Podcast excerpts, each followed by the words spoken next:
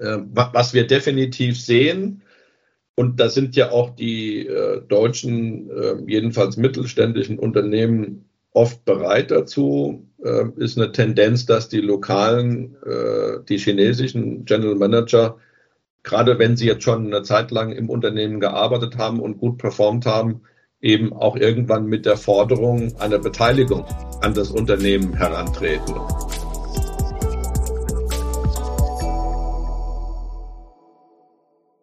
Willkommen zu China Hotpot, Podcast für deutsche kleine und mittelständige Unternehmen für den Erfolg im chinesischen Markt. Mein Name ist Xiaolong Hu, Ihr Gastgeber.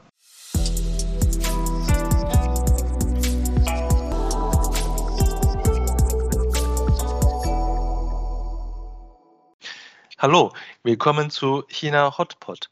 Heute Episode 77 Geschäftsführung und Firmenbeteiligung für chinesische Führungskräfte mit Rainer Burkhardt, Burkhardt und Partner Rechtsanwälte in Shanghai. Hallo Rainer, grüß dich. Hallo Shalom. Danke, dass du heute Zeit hast und äh, ich freue mich richtig auf das äh, Gespräch. Weißt du warum? Ja, ich freue mich auch schon, äh, vor allen Dingen, dass ich schon das zweite Mal dabei sein darf. Aber ich weiß nicht, worum du dich freust. Verrat's mir. Ich äh, wollte gerade äh, darüber sprechen. Das zweite Mal bist du bei mir. Das erste Mal war die Episode 7 und heute ist Episode 77. Ich hoffe natürlich, dass du nicht das dritte Mal du bei mir bist. Wir haben dann die Episode 777. Ich verspreche dir, wir werden es nicht so lange rauszögern und äh, bei der Episode 77, das muss ja Glück bedeuten, kann nur gut gehen. So ist das und äh, äh auch auch mal was Besonderes. Wir haben äh, heute eine Remote-Session. Ähm, früher saßen wir äh, an der Lansdowne Bar in Shanghai, trinken Whisky. Mhm. Heute haben wir unser Kaffee und sitzen, ich sitze in Hannover.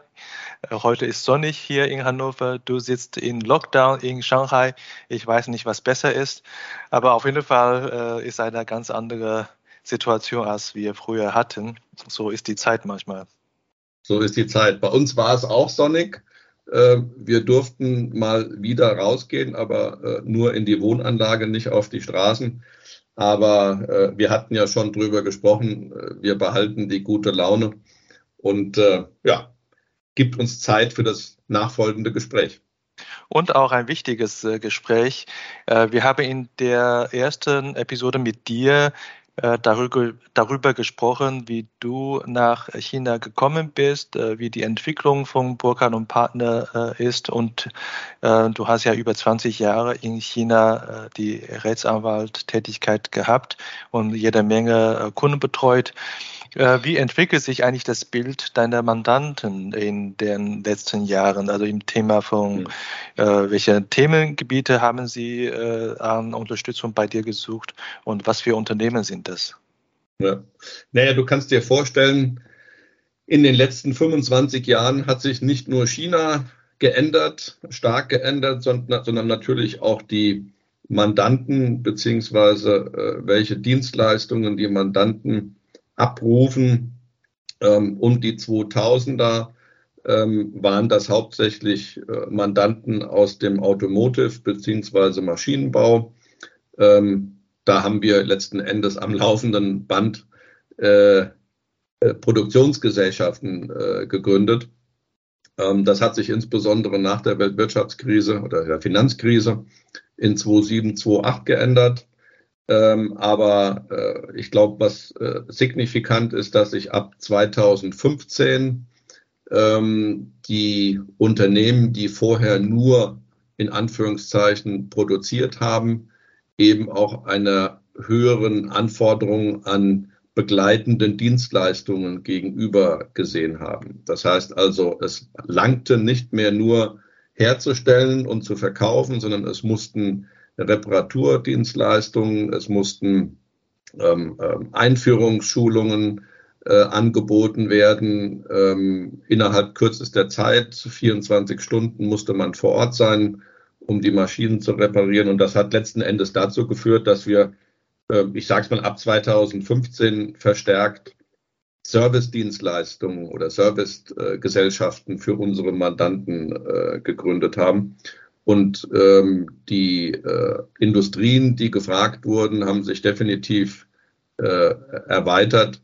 Ähm, wie gesagt, früher waren es hauptsächlich Maschinenbau, Automotive.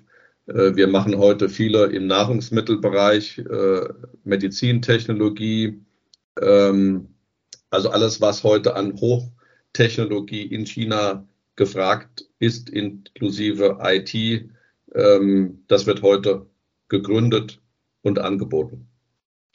Ja, also die Produkte, die deutsche Unternehmen am chinesischen Markt verkaufen, werden immer komplexer und äh, diese Produkte werden äh, auch immer wichtiger in der Gesamtprozesse äh, integriert von Kunden, wenn das jetzt da B2B-Business wäre.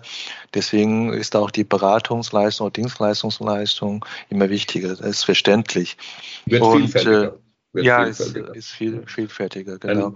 Ein, ein, ein weiterer Punkt, ähm, Preisdruck äh, beziehungsweise Erhöhung der Preise, auch ganz wichtig, hat dazu geführt, dass wir die Unternehmen, die wir vielleicht vor 10, 15 Jahren gegründet haben, in den letzten zwei, drei Jahren des Öfteren umsiedeln mussten, also die Relocation. Ähm, das hat verschiedene Gründe gehabt. Ich habe es gesagt, entweder preisliche Gründe. Man wollte in das Hinterland äh, umsiedeln, um dort billigere Arbeitskräfte äh, zu finden. Es gab teilweise Druck, ähm, die entsprechenden äh, äh Parzellen frei zu machen, äh, weil die Städte eben an die Industriegebiete herangewachsen sind oder die Industrie, Industriegebiete sogar eingeschlossen haben und deswegen ähm, Unternehmen mit höheren Emissionen Geräuschemissionen äh, ähm, wegziehen mussten, insbesondere dann, wenn Kindergärten, äh, Schulen oder Krankenhäuser in der Nähe waren. Und dann haben wir die entsprechende äh, an der entsprechenden neuen, am entsprechenden neuen Standort neu gegründet und die alte Gesellschaft ähm, abgebaut. Und das musste natürlich so möglichst so getimt werden, dass die Produktion ähm, nicht oder nur kurzzeitig unterbrochen wurde. Mhm, mhm. Ja, also das ist spannend, äh, wie man durch die Themenstellungen, die man bei einem Anwalt äh, als Unterstützung sucht, auch so die Entwicklung des chinesischen Marktes für deutsche Industrie äh, auch ablesen kann, wie man ein Baumrinderbild ablesen Richtig. kann. Ne? Richtig. Ja, und die Entwicklung in den letzten zweieinhalb Jahren, weil du es gerade sagst, ähm, auch die lässt sich ganz genau sehen in den Dienstleistungen, äh, die bei uns nachgefragt werden. Stichwort Compliance. Ja, also wir sehen äh, in den letzten zweieinhalb Jahren aufgrund der beschränkten Reisemöglichkeiten, aufgrund der beschränkten ähm, Kontakte oder, oder Reisen vor Ort der deutschen Geschäftsführung hier in China, sehen wir gerade jetzt in den letzten sechs Monaten verstärkt äh, Compliance-Fälle hochkommen. Also ähm, äh, das führt dahin, dass letzten Endes ähm, einige äh, Geschäftsführer äh, jetzt, wenn es wieder möglich ist, wenn wir wieder raus dürfen und in die entsprechenden äh, anderen Provinzen reisen dürfen, ähm, gekündigt werden, ähm, weil aufgrund von mangelnder Führung, aufgrund von mangelnder Kommunikation, aufgrund von mangelnder lokaler äh, Präsenz in den letzten zweieinhalb Jahren viele Probleme nicht erkannt wurden und die jetzt äh, in den letzten Monaten hochgespült wurden und ähm, wir jetzt dafür sorgen müssen, dass wir die rechtmäßige ähm, Situation wiederherstellen. Ja, äh, sehr interessant. Das, da sind wir schon fast beim Thema. Heute haben wir eigentlich äh, den Titel äh, Beteiligung, äh, ja, zuerst Geschäftsführung und Beteiligung für chinesische Geschäftsführer. Und du redest von äh, zunehmender Compliance-Fälle. Das scheint ein Widerspruch zu sein, aber ich glaube, das ist nämlich nicht. Und wir haben die Zeit, das ein bisschen auseinander zu dividieren und das darüber zu sprechen, was das für die deutsche KMU dann bedeuten wird. Ähm, ja, Rechtsthema ist häufig auch ein Thema, die man sehr viel mit Menschen zu tun hat. Ähm, und gleichzeitig hast du auch immer gesagt, äh, du hast immer das Glück, immer so Themen zu betreuen, die auch CEO-relevant ist. Und kannst du eigentlich eine Lokalisierung der Führungskräfte bei den äh, deutschen KMU in den letzten Jahren auch beobachten? Ja, also ähm, wie gesagt, ich habe jetzt die, äh, das Glück gehabt, äh, die Entwicklung seit 1997 äh, mit beobachten zu können vor Ort.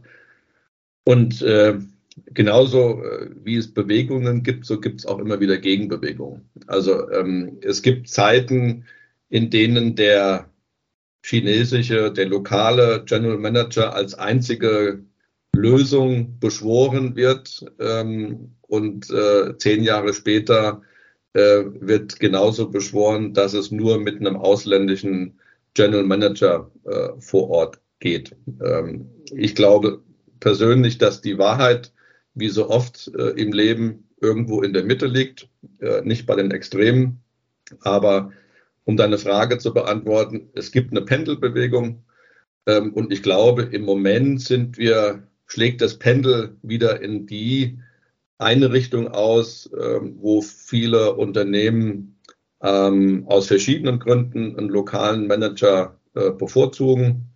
Ähm, das kann mit dem berühmt-berüchtigten Thema Decoupling äh, zusammenhängen. Das hängt sicherlich zusammen mit den erschwerten Reisebedingungen. Ähm, das hängt sicherlich zusammen mit dem Moment stattfindenden Exodus von den sogenannten Expatriates äh, aus China. Ähm, das wird alles dazu führen, dass wir, denke ich, in den nächsten Jahren, eins, zwei, drei Jahren, äh, eine verstärkte Anstellung und eine verstärkte Bewegung dahingehend sehen, dass mehr lokale, also mehr chinesische General Manager ähm, hier vor Ort für deutsche äh, mittelständische Unternehmen arbeiten werden. Mhm, das ist interessant. Du sagst, äh, das ist äh, keine äh, einseitige Bewegung wie ein äh, Windows Update Balken von 0% auf 100% da hochgeht, sondern eher eine Pendelbewegung. Das ist schon mal ein Statement. Und ich persönlich weiß ich noch nicht, ob das so ganz stimmt, ob da ist ein generell einer nach Lokalisierung tendierende Kurve, aber immer wieder so, so Rückläufe gibt. Tendenziell geht es in Richtung Lokalisierung, aber ich denke mal, wir sind da einig, dass durch die Covid-Situation, durch Decoupling und durch die Expats-Regelungen aktuell gibt es eine, eine äh, zunehmende Lokalisierungstrend in den jetzige Phase oder äh, in den kommenden äh, Jahren. Ja. Und wenn wir, wenn wir jetzt äh, äh, juristisch das betrachten werden, wir, wir sprechen ja über äh, Risiken und Chancen ähm, in dieser Situation, wenn man zunehmend lokale Geschäftsführer äh, benennt. Ähm, und wir sprechen meistens über die Unterschiede der, ähm, der Gesetzgebungen in Deutschland und in China. Es geht um Gesellschaftsrecht und äh, es geht um zum Beispiel Arbeitsrecht. Also welche juristische Fragestellung gibt es typischerweise bei Neu- oder Umbesetzung äh, eines äh, Geschäftsführers oder anderen Organe bei einer chinesischen Niederlassung? Hm. Na gut, das fängt zunächst mal damit an, auch wenn ähm, die Volksrepublik China äh, große Teile des Zivilrechts und das Gesellschaftsrecht ist ja ein Teil des Zivilrechts ähm, aus Japan, vom japanischen Recht äh, übernommen hat und die Japaner wiederum ähm, das Zivilrecht aus Europa, also kontinentaleuropäisches Recht, ähm, übernommen haben und man daher denken könnte, dass die gesellschaftliche Struktur, die Organe ähm, so wie in Deutschland aufgestellt sind, ähm, dann ist es eben nicht so. Das heißt also, wir haben ein, äh, wie die Chinesen das gerne machen, eine Situation, dass es hier ein, ein, ein Cherry-Picking gab. Man hat grundsätzlich europäisches, kontinentaleuropäisches Zivilrecht als Grundlage genommen, hat aber dann in bestimmten Bereichen doch äh, geglaubt, dass, die, dass das US-amerikanische oder das angloamerikanische System besser sei. Und was herausgekommen ist, äh, wie so oft, ist eine, ein Kompromiss, ein Gemisch ähm, von äh, zwei unterschiedlichen Rechtsordnungen, die äh, eigentlich gar nicht zusammenpassen. Ähm, was, der, was der deutsche Geschäftsführer wissen muss, dass die Organe von chinesischen Gesellschaften, also wir reden jetzt hier über die Gesellschaften mit beschränkter Haftung, ähm, dass die teilweise ähnlich heißen, äh, dass sie aber unterschiedliche Funktionen haben, beziehungsweise Rechte, Pflichten ähm, und dass es auch Funktionen gibt oder Organe gibt, die so gar nicht äh, im, im, deutschen Recht äh, bestehen. Ja, also angefangen zum Beispiel mit dem ähm, bekannten oder berühmt-berüchtigten Legal Representative, das ist eine abgetrennte Funktion. Der kann entweder zeitgleich äh, von dem General Manager wahrgenommen werden, also sprich von dem lokalen chinesischen General Manager oder eben vom Chairman of the Board of Directors. Ähm, und alleine da entzweien sich schon die Meinungen, ähm, was richtig äh, sei oder was besser sei. Ich persönlich bin der Meinung, dass es keine richtige Antwort gibt. Äh, es hängt davon ab, wie risikoaffin oder risikoavers äh, der deutsche Unternehmer, das, die, das deutsche Management ist. Ähm, denn beides bringt Vor- und Nachteile. wenn wir den lokalen General Manager als Legal Representative ähm, äh, bestellen. Äh, und man muss wissen, dass der Legal Representative umfassende äh, Kontrolle über das Unternehmen ausübt. Ähm, also er, nur er kann die wichtigen Willenserklärungen gegenüber den chinesischen Behörden abgeben, ähm, was Änderungen der Gesellschaftssatzung, was Verlagerung des Standorts bis hin zur Liquidation der Gesellschaft betrifft. Das heißt also, der Legal Representative ähm, hat eine Machtfülle ähm, und diese Machtfülle ähm, äh, kombiniert man dann mit dem General Manager, was dazu führen kann, dass wenn es zu einem Streit, Streitigkeiten mit dem äh, lokalen General Manager kommt, Kündigung des Arbeitsvertrages oder was auch immer, ähm, dass das äh, Risiko besteht, dass das deutsche Management zumindest zeitweise also sprich für mehrere Wochen oder Monate, bis die entsprechenden neuen Geschäftsurkunden, neuen Geschäftsstempel etc. besorgt sind, die operative Kontrolle über das Geschäft verliert. Ja, auf der ja. anderen Seite, äh, wie das immer ist im Leben, äh, mit der Kontrollmacht äh, kommt natürlich auch ein gewisses, gewisses Haftungsrisiko. Und ähm, viele äh, Unternehmer argumentieren, ähm, dass sie nicht bereit sind, das Haftungsrisiko für etwas zu übernehmen, äh, was sie nicht effektiv kontrollieren können. Ja, und sie sagen, wir sind nicht vor Ort, deswegen äh, muss der General Manager äh, die entsprechende Funktion als Legal Representative übernehmen, ähm, um den Preis, dass sie eben einen möglichen Kontrollverlust riskieren, wenn es Streitigkeiten gibt andere Unternehmen tendieren dazu zu sagen, nein, äh, wir nehmen das Haftungsrisiko in Kauf ähm, und agieren eben als Chairman of the Board of Director in Personalunion ähm, als Legal Representative. Ja, also äh, das ist wirklich ein, ein Kernpunkt äh, von der Unterschied äh, eines einer Gesellschaftsdefinition äh, in den verschiedenen Rechtssystemen. Du hast, äh, ich bin dir unheimlich dank, dankbar, dass vor zehn Jahren du mir auch schon dieser Basiswissen äh, damals äh, erzählt hast.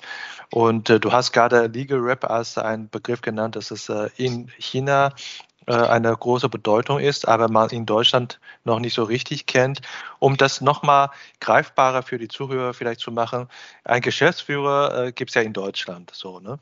Mhm. Und äh, äh, wie kann man diese Geschäftsführerfunktion äh, in der, von der anderen Richtung jetzt kommend, von der deutschen Richtung jetzt kommend, äh, wie, wie, kann man die deutsche äh, Geschäftsführungsfunktion eigentlich nach chinesischer äh, Definition dann äh, ja. übersetzen oder aufteilen? Ja.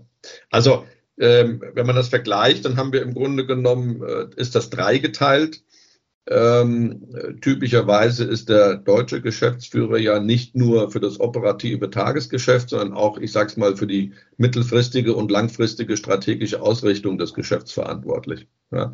Und genau da ähm, fällt bei uns im Grunde genommen, fallen die Verantwortlichkeiten auseinander. Typischerweise ist der General Manager, unabhängig davon, ob das jetzt ein ausländischer oder ein lokaler chinesischer General Manager ist, ähm, eher für die für das Tagesgeschäft, für die Implementation sozusagen vor Ort und weniger für die strategische Ausrichtung zuständig. Ähm, dafür ist genau das Board of Directors da mit mindestens drei Direktoren.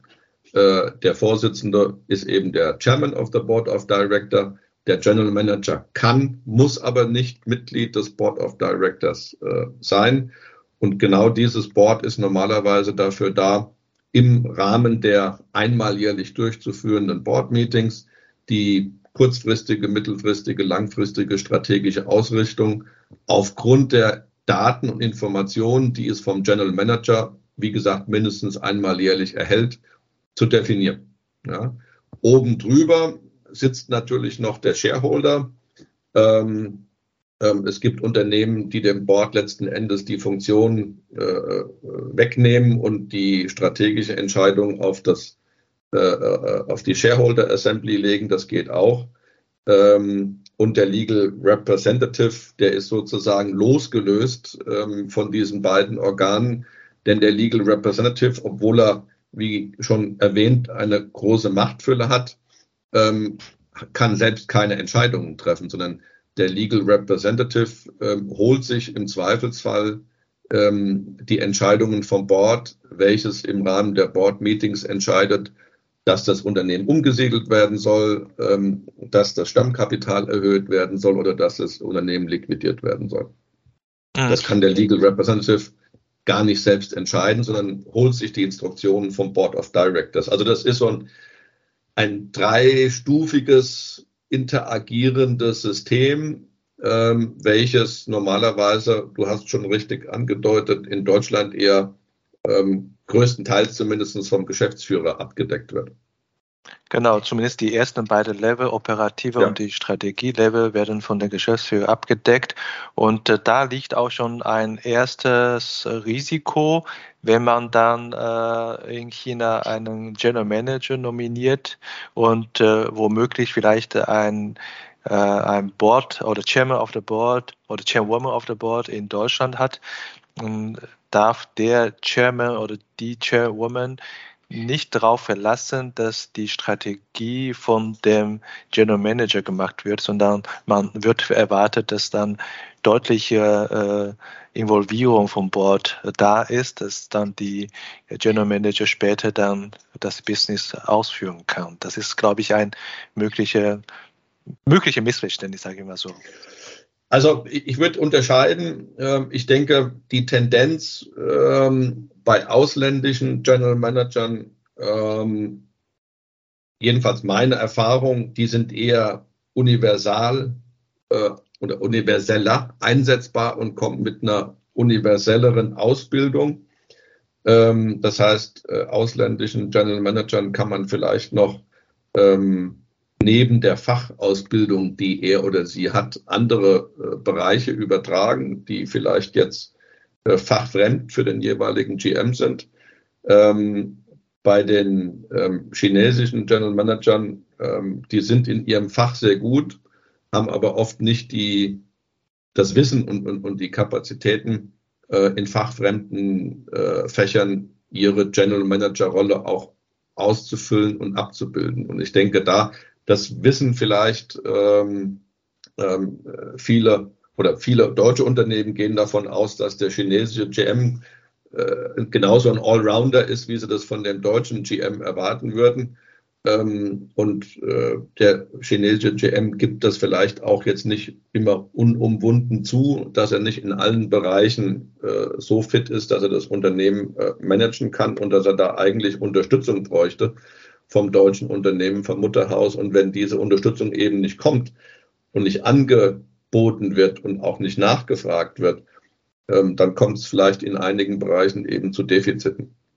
Was ich natürlich äh, doch ergänzen muss für unsere Zuhörer ist, natürlich wir beide verstehen, dass äh, diese Unterhaltung, äh, wir miteinander basiert eigentlich allein auf die Erfahrung, die wir selber gesammelt haben und äh, zum Teil natürlich auch eine gewisse Stereotypen, basiert natürlich auf keine, auf keine wissenschaftliche äh, Forschung und so. Aber darum geht es ja. Es geht um Erfahrungsaustausch in diesem Podcast durch die Interviewgespräche. Und das ist tatsächlich auch meine Erfahrung dass viele äh, ausländische Geschäftsführerkollegen sind durchaus äh, Allrounder. Und äh, äh, ja, also da sind wir schon fast bei dem Thema mögliche Risiken bei Besetzung eines chinesischen Geschäftsführers oder um genau zu sein, General Managers, mhm. damit wir in dem System richtig äh, artikulieren. Und welche weitere äh, Stolperfälle für deutsche KMU könnte es äh, noch geben bei Besetzung eines Geschäftsführers in China? Hm. Also ähm, vielleicht ein paar Worte zum, zum, zum Arbeitsrecht.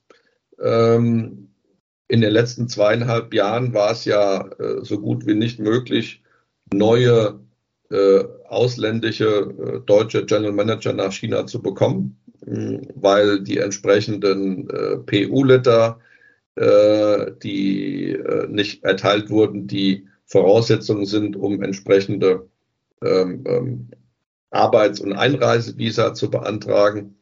Ähm, das ist vielleicht auch ein Punkt, dass äh, eben aufgrund der Schwierigkeiten ähm, von, von äh, einer Arbeitserlaubnis für ausländische Manager äh, zu erhalten, dass es natürlich auf den ersten Blick einfacher erscheint, ähm, einen lokalen Manager ha zu haben, der natürlich keine Arbeitserlaubnis braucht, ein chinesischer Arbeits, äh, ein chinesischer GM. Was dabei oft nicht beachtet wird, ist, dass die, der Nachteil eines Arbeitsvisums auch einen arbeitsrechtlichen Vorteil hat. Ähm, dazu muss man vielleicht einen Schritt zurückgehen. Ähm, die Deutschen glauben immer, dass das deutsche Arbeitsrecht das unfreundlichste, arbeitgeberunfreundlichste Arbeitsrecht der Welt ist. Äh, dem ist nicht so. Das chinesische Arbeitsrecht, äh, im Speziellen das chinesische Arbeitsvertragsrecht, setzt dem nochmal einen oben drauf. Ähm, warum? Ähm, weil es zum Beispiel im chinesischen Arbeitsvertragsrecht keine ordentliche Kündigung gibt. Und weil die Anforderungen für eine außerordentliche Kündigung sehr hoch sind. Das heißt also in der Praxis, dass ich ähm, Mitarbeiter nur sehr schwer kündigen kann. Da, da kommt hinzu kommt, dass es äh, anders als in Deutschland ähm, nicht unterschieden wird zwischen, ich sage es jetzt mal in Anführungszeichen, normalen Mitarbeitern, normalen Arbeitnehmern und äh, Geschäftsführern. Äh, in Deutschland gibt es erleichterte Voraussetzungen ähm, äh, Geschäftsführer zu entlassen. Ähm, hier in, in China werden Geschäftsführer wie normale Arbeitnehmer mit dem entsprechenden Kündigungsschutz behandelt. So, das vielleicht als, als kurze Einführung. Ähm, wenn ich jetzt einen ausländischen General Manager habe, dann habe ich den großen Vorteil, dass äh, oder zunächst mal den Nachteil, der braucht ein Arbeitsvisum. Das Arbeitsvisum ist in der Regel für fünf Jahre gültig.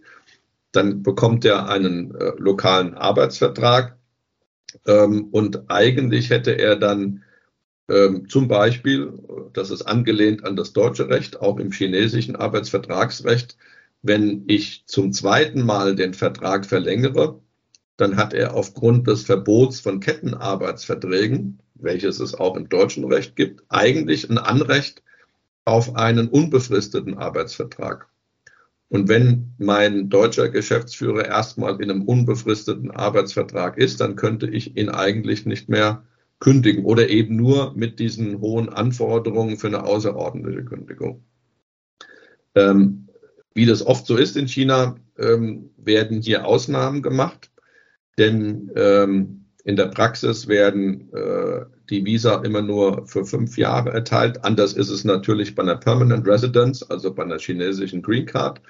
Aber wenn wir jetzt bei den normalen Arbeitsvisa bleiben, dann wird in der Regel auch der Vertrag immer nur auf fünf Jahre ähm, befristet. Und selbst äh, wenn ich dann einen unbefristeten Vertrag hätte für einen ähm, äh, ausländischen GM, also nach dem Ketten, äh, nach dem Verbot der Kettenarbeitsverträge, dass er den dritten oder vierten Vertrag hat. Wir hatten gerade einen Fall ähm, von einem ausländischen Manager, der 21 Jahre äh, für das Unternehmen äh, in China gearbeitet hat, fünf Verträge hatte und trotzdem ähm, äh, mit Ablauf der Fünfjahresfrist ähm, rechtmäßig gekündigt werden konnte, eben aufgrund dieser Besonderheit, dass eben für ausländische Manager ähm, die, die Regelung oder die, äh, das Timing für die ähm, Arbeitsgenehmigungen gilt. Und genau dieser Vorteil, jedenfalls aus Arbeitgebersicht, ähm, der gilt eben für lokale Manager nicht.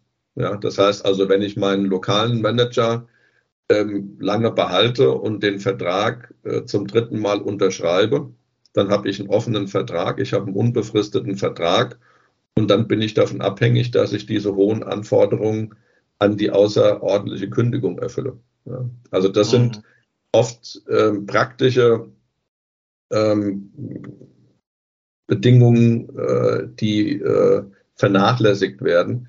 Äh, hier habe ich einen Vorteil, wenn ich einen ausländischen Manager habe und einen Nachteil, wenn ich einen lokalen Manager habe, aus Sicht des Arbeitgebers. Das heißt, man muss sich äh, wirklich äh, vorher sehr wohl überlegen und die Entscheidung treffen, diesen Schritt zu machen und auch in der Vertragsgestaltung auch, auch genau überlegen.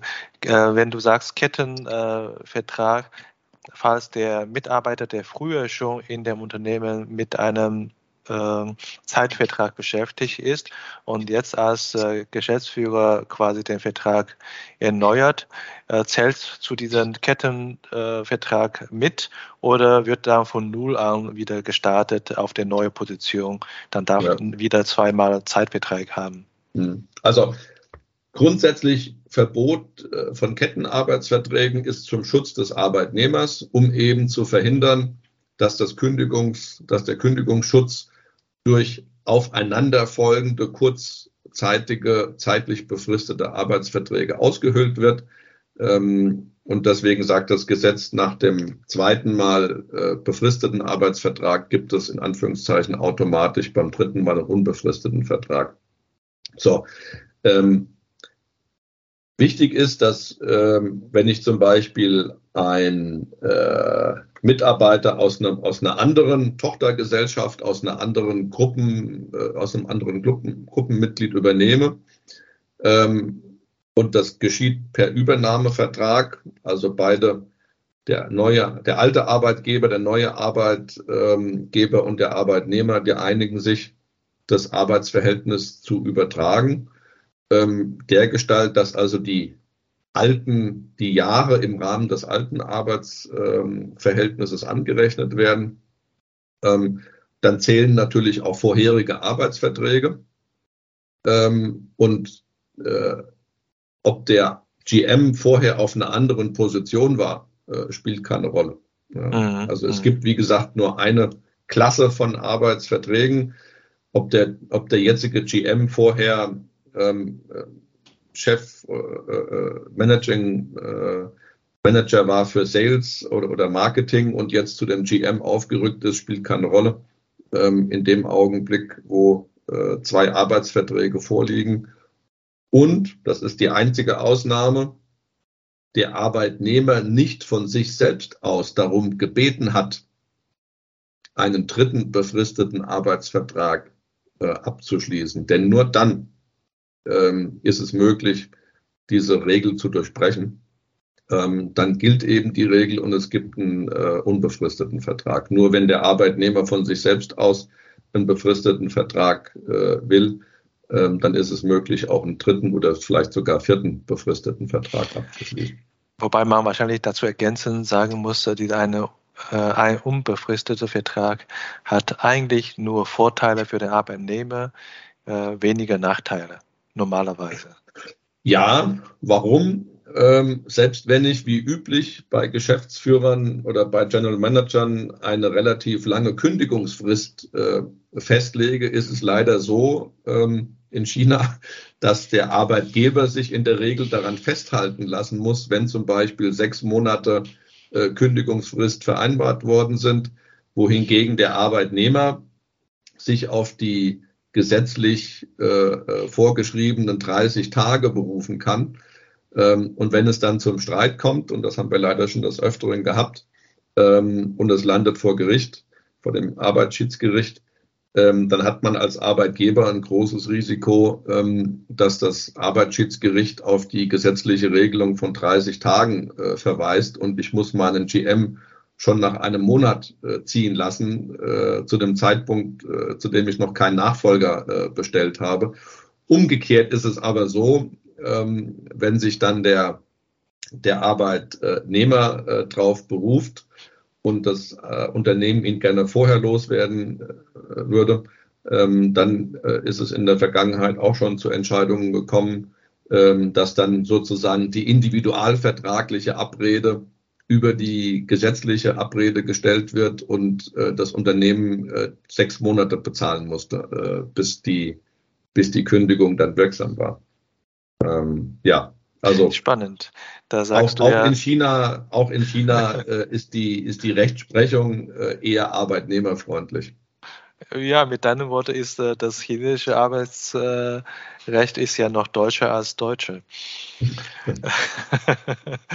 ja, ähm, im Hinblick darauf, dass du äh, mir gerade erzählt hast, dass du gerade ein paar äh, Compliance-Fälle hast. Äh, was müsste man dann bei Einstellung eines Geschäftsführers vielleicht als Vorkehrung schon tun? Perfekt ist es natürlich, wenn ich meinen zukünftigen Geschäftsführer schon kenne, weil er in einer anderen Position äh, bei mir gearbeitet hat und sich hochgearbeitet hat und ich ihn äh, kenne. Ähm, wenn ich ihn nicht kenne, ist es natürlich zu empfehlen, aber das ist bei allen neuen Mitarbeitern zu empfehlen, dass man sich ausgiebig äh, mit dem neuen Geschäftsführer auseinandersetzt, ähm, ihn auch vielleicht in verschiedenen Situationen äh, testen kann. Ähm, letzten Endes, es gibt drei wichtige Kriterien oder drei wichtige äh, Empfehlungen, Kommunikation, Kommunikation, Kommunikation. Also ich kann mir natürlich die Unterlagen anschauen, aber ähm, wie aussagekräftig die Unterlagen sind, ob das jetzt Empfehlungsschreiben sind von äh, vorherigen äh, Anstellungen oder irgendwelche Universitätszeugnisse, ähm, ja, das ist fraglich. Ähm, ich bin immer ein großer Freund von, äh, von, von der Doppelspitze, ähm, wenn man sich das leisten kann und leisten will, ähm, dass man einen chinesischen äh, General Manager hat, und einen ausländischen deutschen Vice oder Deputy General Manager, ähm, die sich beide kontrollieren. Aber äh, die, der, der Schwerpunkt soll jetzt nicht auf der Kontrolle liegen, sondern der Schwerpunkt soll eher auf, dem, auf der Ergänzung liegen. Ja, also, ja. dass man eine, eine, Doppelspitze hat mit einem lokalen und einem ausländischen äh, General Manager und von beiden das Beste äh, äh, bekommt. Ja, also ähm, ich habe es gesagt, Kommunikation, warum geht vieles schief? Weil selbst wenn der chinesische General Manager mit dem Mutterhaus kommunizieren will, hat er oft mit Ressentiments äh, zu kämpfen, jedenfalls mit der deutschen Belegschaft in Deutschland, weil die in den meisten Fällen grundlos davon ausgehen, äh, dass die Tochtergesellschaft in China ihnen äh, den Arbeitsplatz wegnimmt. Mhm. Ja. Ähm, und wenn man da jemanden mit Stallgeruch hat, also wenn man da jemanden vor Ort in China hat, der aus dem Headquarter kommt, der aus der Mutter kommt, dann kann der oder die natürlich ganz anders auf einem auf einer viel größeren, breiteren Vertrauensbasis mit dem Mutterhaus kommunizieren, ähm, als das für den chinesischen GM möglich sein wird, der nicht selbst dort gearbeitet hat. Mhm, verstehe. Ähm, ja, bitte. Und, und, auf der anderen Seite wird natürlich ein ausländischer äh, General Manager, das brauche ich dir nicht zu erzählen, Zaulung, du weißt das, ähm, nie so mit den chinesischen Behörden und nie so mit den chinesischen Suppliern und vielleicht auch nie so mit den chinesischen Kunden reden und kommunizieren können, äh, wie das jetzt der chinesische GM kann. Ja, deswegen sage ich, also ähm, ähm, wenn man ein ausländisch-chinesisches äh, Paar hat, äh, Führungspaar, Doppelspitze, ähm, dann kann man von beiden Welten das Beste äh, nehmen. Man hat eine gute Anbindung und, und, und äh, Kontrolle durch das Mutterhaus. Man hat aber auch eine gute Anbindung ähm, und äh, bessere Basis für Supply, äh, für Verkauf, aber auch für die Government äh, Relationship, wenn ich meinen ähm, chinesischen Kollegen habe. Also das, mhm. das ist für mich immer noch das Optimale, aber ich weiß natürlich, dass das Geld kostet. Und vor allen Dingen, äh, es muss natürlich zwischen der Doppelspitze passen. Ne? Die beiden müssen zusammenarbeiten wollen, die beiden müssen zusammenarbeiten können und daran hakt es ja auch oft. Ähm, das ist dann wie in der wie im richtigen Leben in der Ehe. Da muss es auch passen. So ist es, aber diese Doppelspitze, da möchte ich auch nochmal ergänzend äh, das, was dazu sagen. Und zwar, äh, das ist äh, von meiner Ansicht nach auch nicht nur wichtig und relevant äh, für ein ähm, Governance-Thema oder für quasi, das ist eine interne Kontrollmechanismen, wenn beide Geschäftsführer da ist, um Risiken zu vermeiden, ein Compliance-Thema zu vermeiden. Das hat auch wirtschaftlich äh, wirklich einen Vorteil. Für manche kleinere Mittelstandsfirmen ist es sogar auch wirtschaftlicher, weil äh, du weißt es ja auch, äh, wenn man ein Unternehmen hat, äh, die äh, das äh, wächst und die Themen werden komplexer. Man erwartet in jeder von diesen Fachthemen oder Fachbereiche, dass man eine sehr gute Kompetenz in-house hat. Und es gibt eigentlich zwei Möglichkeiten. Entweder das macht der Geschäftsführer selber wenn die, wenn die Firma noch klein ist, oder man stellt jemanden ein, funktional als eine Ebene darunter, äh, der diese Funktion dann ausfüllt.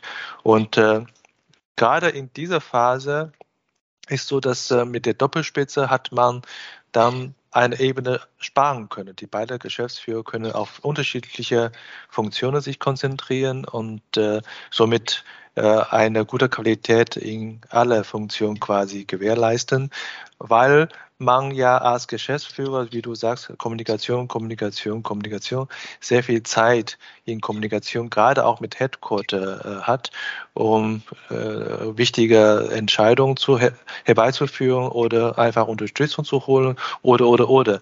Dass man da äh, mit dieser Doppelspitze eine kleine Firma in China eigentlich als Niederlassung sehr gut managen kann. Das ist ein, ein anderer Aspekt, was ich auch mit einem äh, anderen äh, China-Manager neulich diskutiert habe. Also ich will nur dazu ergänzen, ich bin auch äh, voll der Meinung, aber natürlich äh, die beiden Personen muss natürlich äh, miteinander können. Das ist wichtig. Richtig. Ähm, wir haben sehr lange und sehr viel über das Thema Kündigungsfrist oder wir haben über das Thema Doppelspitze äh, und äh, Vertrags, also Kettenvertrag gesprochen. Ähm, natürlich zu einem äh, Geschäftsführervertrag gehören auch andere Komponenten wie ähm, äh, Geheimhaltung oder Nebentätigkeitsverbot oder vielleicht auch Thema wie ähm, ja, äh, Performance, also, also, also ergebnisorientierte Bezahlung und so. Gibt es da wesentliche Unterschiede zwischen äh, Arbeitsrecht in, in Deutschland und Arbeitsrecht in China? Äh, kann, kann ich dir nicht sagen, weil ich zu lange nicht mehr in Deutschland gearbeitet habe als Anwalt. ähm, aber äh, was wir definitiv sehen, und da sind ja auch die äh, deutschen, äh, jedenfalls mittelständischen Unternehmen oft bereit dazu, äh, ist eine Tendenz, dass die lokalen, äh, die chinesischen General Manager gerade wenn sie jetzt schon eine Zeit lang im Unternehmen gearbeitet haben und gut performt haben, eben auch irgendwann mit der Forderung einer Beteiligung an das Unternehmen herantreten und sagen, okay, äh, liebes Mutterhaus, lieber Investor, ich bin jetzt so und so viele Jahre für euch erfolgreich in China tätig gewesen. Ich habe unseren Marktanteil auf so und so viel Prozent steigern können. Ähm, ich will in der Zukunft äh, nicht nur äh, meine, meine Boni haben, sondern ich will mit x Prozent an der Gesellschaft äh, beteiligt werden. Also das haben wir, das sehen wir seit ja, fünf, sechs, sieben Jahren, ähm, dass das öfter passiert. Ähm, am Anfang waren da die Unternehmen sehr zurückhaltend. Also am Anfang meine ich jetzt so um die Jahrtausendwende. Ähm, aber in den letzten fünf bis zehn Jahren ist es definitiv häufiger geworden. Ähm, wir haben äh, in der näheren Vergangenheit bestimmt drei, vier unserer chinesischen oder die äh, chinesischen General Manager unserer Mandanten zu ähm, Miteigentümern an unseren äh, an den Gesellschaften unserer Mandanten verholfen gemacht, äh, indem eben entsprechend entweder am Mutterhaus, das ist seltener, äh, oder eben an der chinesischen Tochter, ich würde sagen, das ist die Regel, äh, entsprechende Shares, entsprechende Eigentumsanteile übertragen wurden im Rahmen eines normalen äh, ähm, Eigentumsanteilsübertragungsvertrages. Ja, äh, das war mhm. früher das war früher schwieriger, ähm, weil ähm, chinesische natürliche Personen sich nicht an ausländischen Unternehmen direkt, an ausländisch investierten Unternehmen direkt beteiligen durften. Noch schwieriger war es im Ausland wegen der entsprechenden Währungsbeschränkungen ähm, oder Einschränkungen, die chinesischen Staatsbürgern unterliegen.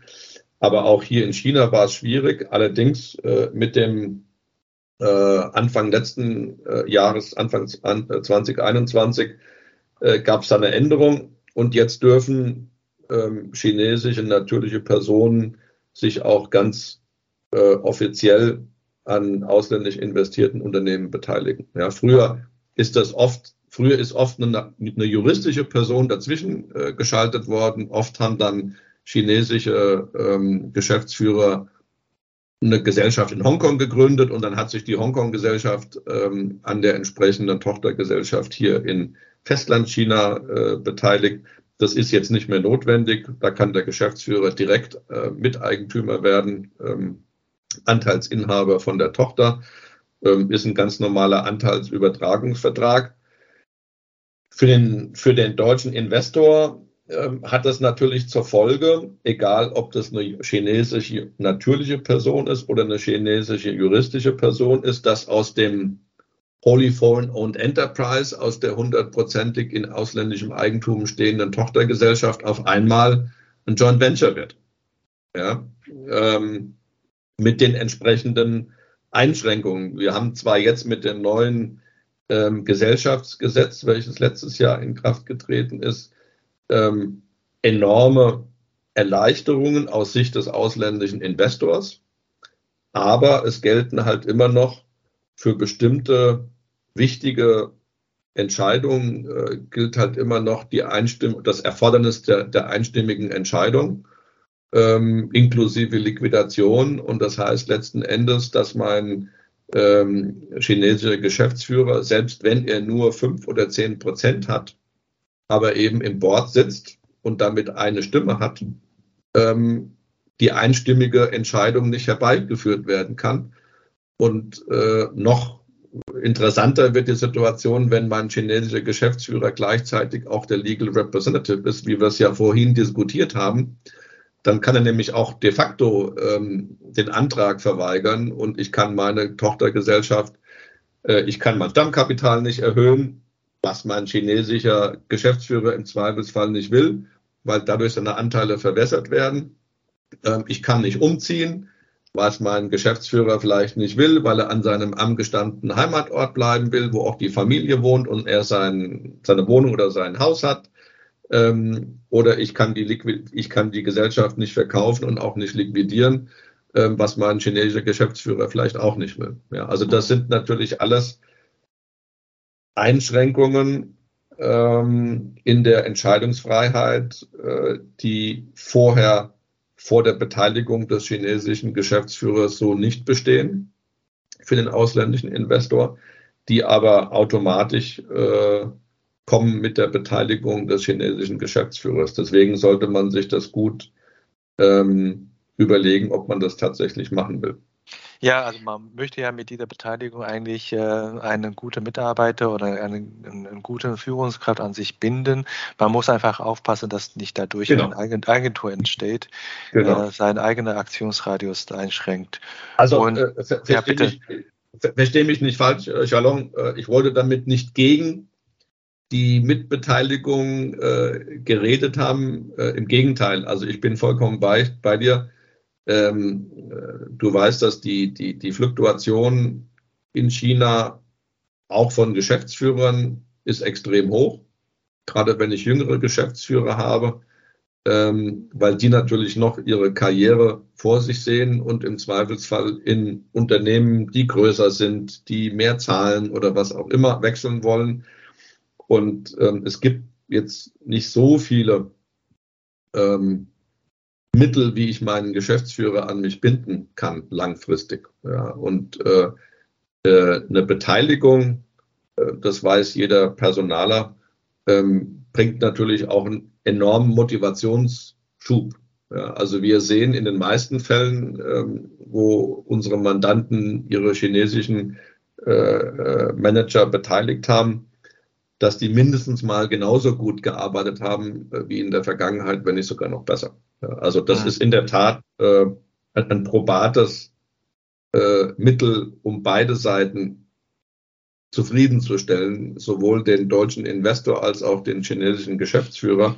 Ähm, aber man muss eben wissen, dass es da auch rechtliche Einschränkungen gibt. Ja, liebe chinesische Fußballnationalmannschaft, ihr müsst einfach die Spieler an der Nationalmannschaft beteiligen lassen. Da spielen sie auch bessere Fußball.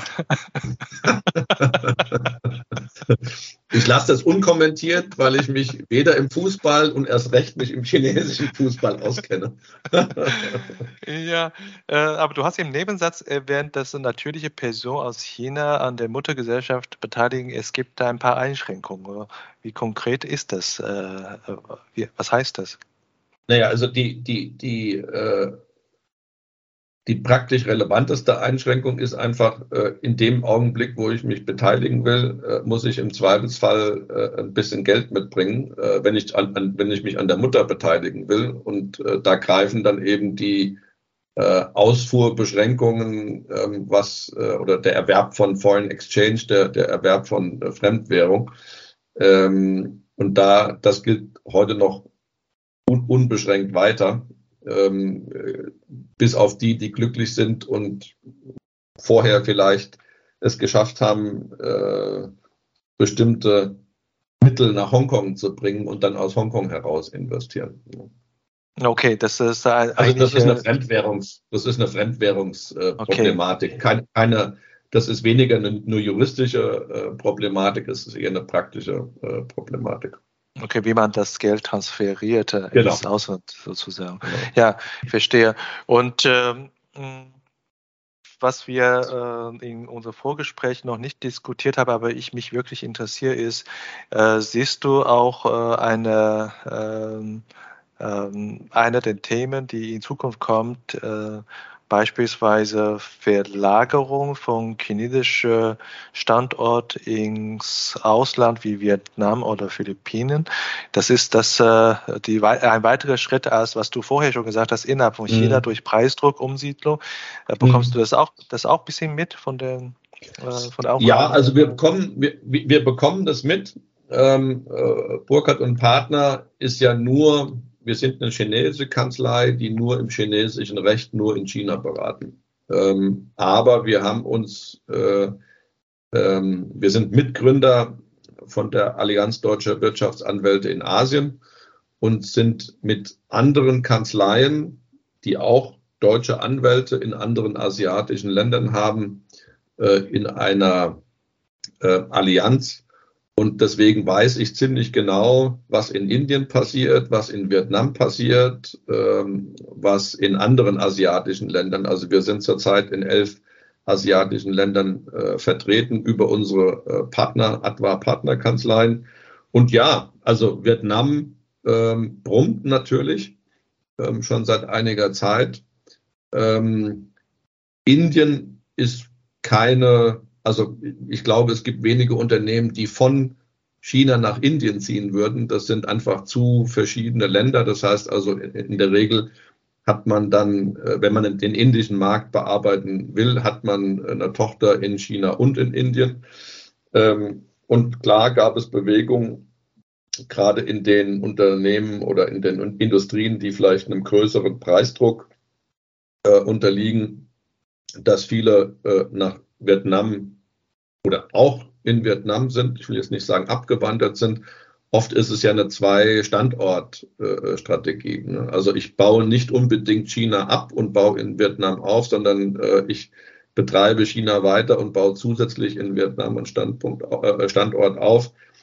Ähm, die ganz, ganz, äh, also ich sage mal, Textilindustrie, Industrien, die unter ganz großem Preisdruck stehen, die sind inzwischen nach äh, Ostafrika äh, abgewandert. Ähm, und ähm, Bangladesch äh, ist, glaube ich, ganz interessant. Definitiv äh, Malaysia ist interessant. Äh, Philippinen, ähm, das sind alles Länder, in denen wir jetzt in den letzten Monaten auch aktiv geworden sind mit, mit deutschen Kanzleien vor Ort, weil wir da schon sehen, dass es gerade jetzt nach Corona und äh, äh, null Covid äh, so viel Verunsicherung gab und zu sagen, wir konnten nicht reisen. Ähm, Decoupling, politische Situation, das sind ja alles Themen, da weiß noch keiner, wie es weitergeht und wo mhm. es endet. Ähm, und da sind viele Unternehmen jetzt dabei, sich eben ein zweites Standbein äh, äh, zu verschaffen beziehungsweise zu verlagern. Also wir sehen das ja, aber ähm, unsere Mandanten, die meisten von unseren Mandanten, die gehen nicht weg, sondern die gründen eben zusätzlich. Mhm, das ist ja so eine typische China plus X-Strategie, die genau. äh, wir sehr häufig äh, erleben und hören. Genau. Mhm.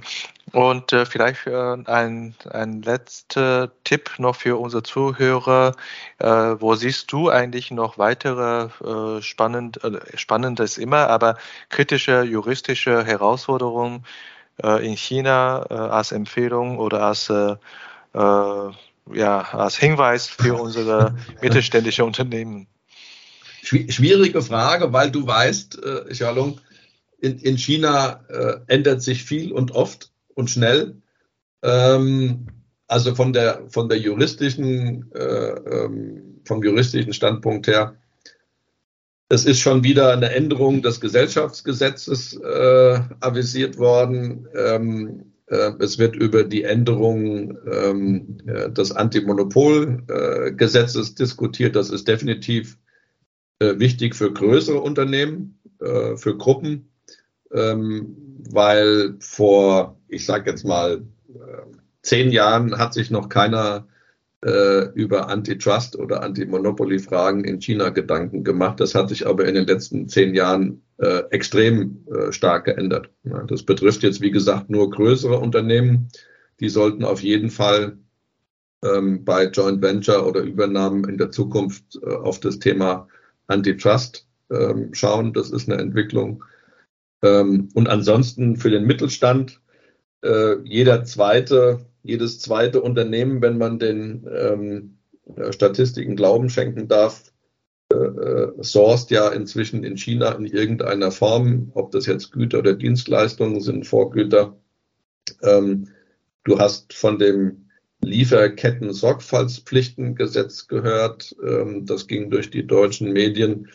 Ähm, und jetzt kommt noch äh, die europäische Hinweisgeberrichtlinie dazu, die Deutschland noch nicht umgesetzt hat, obwohl sie hätte schon umsetzen müssen.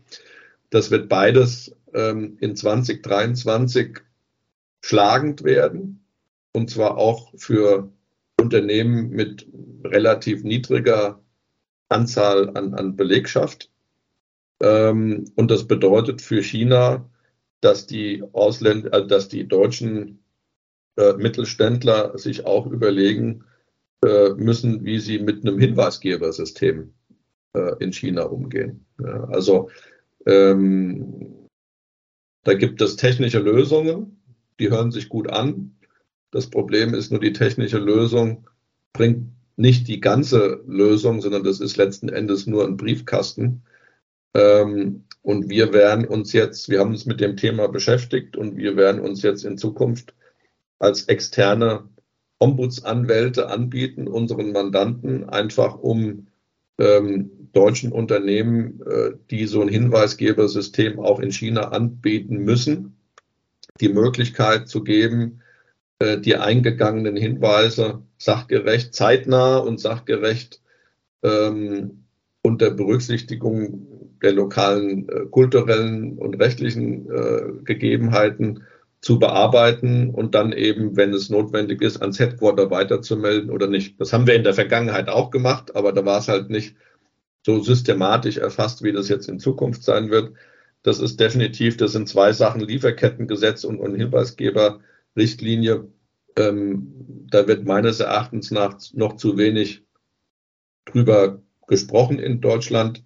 Klar, unter den derzeitigen Rahmenbedingungen äh, ist es vollkommen klar, dass es wichtigere Themen gibt, äh, Unterbrechung von Lieferketten etc. etc. Aber aus der rechtlichen Sicht sind das zwei Themen, die definitiv kommen werden. Das klingt so, dass wir nicht bis unsere Episode 777 warten müssen, bis wir uns wieder treffen. Äh, für, nicht. die, für die Ungeduldige unter den äh, Zuhörern äh, vielleicht eine kurze Antwort. Was ist eigentlich ein Ombudsmann? Ist es ein, ein Barista äh, oder was ist ein neuer Beruf? ich sehe, du hast unseren LinkedIn-Post gelesen. Ähm, ein, ein, Ombudsmann ähm, kommt eigentlich äh, oder ist kommt aus verschiedenen Industrien, äh, Versicherungen, Banken und andere Industrien äh, müssen schon lange Ombudsmänner vorhalten. Ombudsmänner sind letzten Endes unparteiische Schiedsrichter mit einem gewissen Fachwissen. Das müssen keine Juristen sein. Äh, in, den meisten Fällen sind es Juristen, ähm, die dann letzten Endes als, ja, als, als Schlichter, als Streitschlichter, als Schiedsrichter äh, fungieren.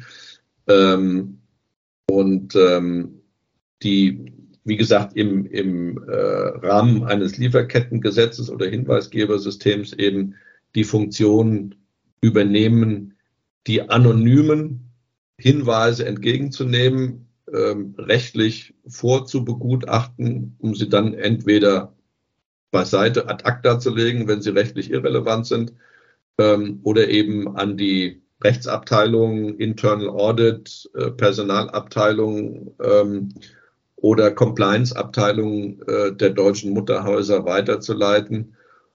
Und wenn es dann zu einem Compliance-Verstoß gekommen ist, eben auch dann vor Ort. Und auch da würden wir dann eben wieder unterstützen, die entsprechenden Entscheidungen zu implementieren. Was eben, um auf, um auf unser Thema zurückzukommen, auch bedeuten kann, dass der lokale Manager dann ähm, freigesetzt wird. So schließt sich der Kreis, so mag ich gern, dass wir unser Gespräch beenden können. Genau. Vielen Dank, äh, Rainer. Und ja, äh, es hat mich äh, sehr viel Spaß gemacht und äh, auch ich habe mich äh, gut informiert, äh, geführt, gut, gut, informiert gefühlt. Und ja, dir noch einen schönen Abend. Ne? Das ist ja schon Abendzeit. Und bis bald wieder. Ich freue mich. Shalom, bis dahin. Tschüss. Ciao. Das war unsere heutige Episode. Ich bin Xiaolong Hu, Ihr China-Coach für Ihren Geschäftserfolg.